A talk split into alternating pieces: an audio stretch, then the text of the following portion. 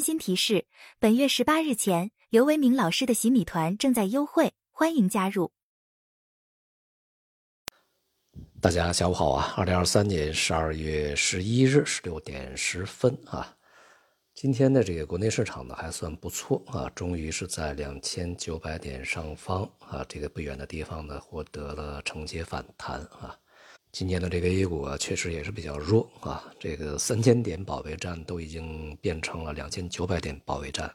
估计在未来的某一个时间啊，这个当前这些两千九百点附近的这些水平啊，恐怕还会再度受到考验啊。上周五呢，这个政治局召开会议啊，这个会议呢，对于未来整个经济呢，也是定下了一个比较大的调子啊。那么与上一次的会议。呃，强调稳字当头啊，稳中求进。不同的是，在这次会议里面的措辞呢，改成了啊，这个稳中求进，以进促稳，先立后破啊。那么换句话说，就是与之前更强调稳啊，那么现在呢更强调进啊。那进当然就要是发展经济啊，要使经济呢有一个正常的增速，以避免呢整个经济啊增长失速，然后下滑的太过厉害。因此呢，对于二零二四年啊整体的 GDP 增长的目标，呃，目前市场的这个大体的预期啊，应该是至少在百分之五左右啊。由于之前很长时间对于中国经济增速的容忍度是越来越高的，所以说呢，有很多的预期啊，尤其是外部啊，对于明年的中国经济增长呢，给的这个目标水平啊，定的是比较低的啊，有很多是在四点五左右。如果是百分之五，甚至是超过百分之五啊，那将对整个市场信心来说呢，会有一定的提振作用。那么另外呢，是强调了先立后破啊，在之前说到先立后破的时候呢，主要指的是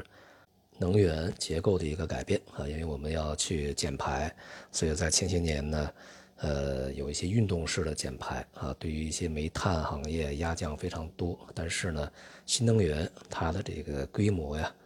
效益呀，啊，又没有能够充分建立起来，所以说呢，一度造成了这个我们国内的电力短缺啊，所以呢，这个强调呢先立后破，而这一次提到的先立后破，有可能啊是这关于经济增长引擎的，因为过去的很长时间里面，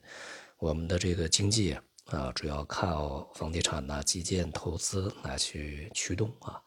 那么现在呢？新的经济增长引擎还没有能够完全建立起来啊，尤其是消费啊、科技升级换代啊，都还没有能够顺利完成啊。所以说呢，在这个时候，对于旧的这些经济增长的部门啊，不能够一下子全部废掉，还是要保证他们的正常运转啊。因此呢，不排除在二零二四年，对于房地产相关行业呢，还会有更多的一些政策出来。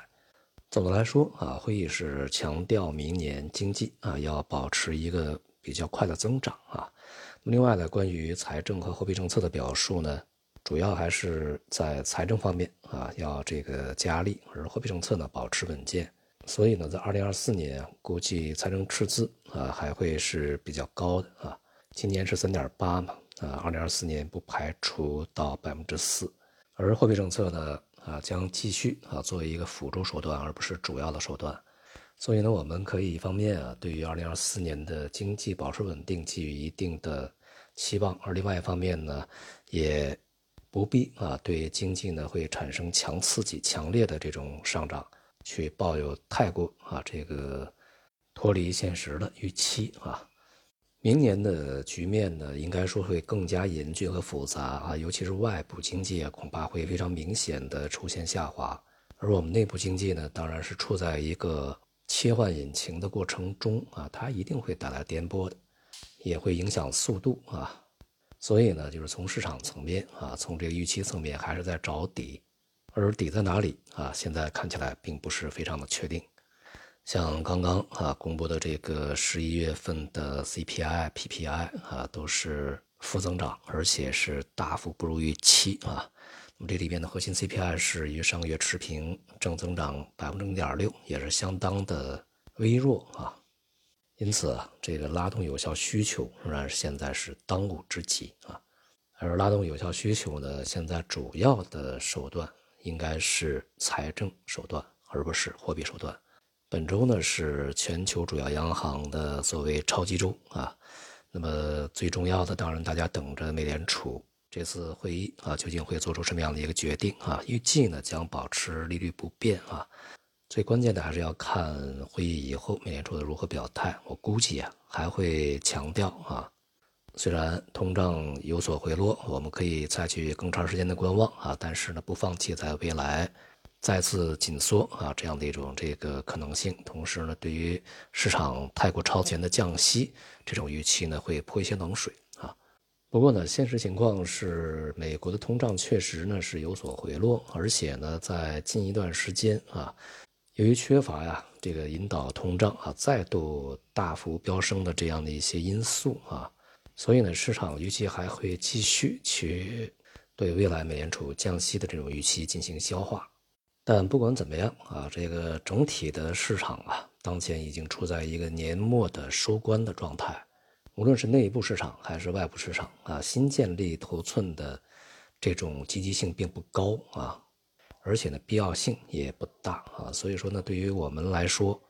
没有必要啊，在这个全年的最后啊，这个几个交易日啊，再去急匆匆的啊做什么太多的交易啊，看完今年吧，明年再战啊。好，今天就到这里，谢谢大家。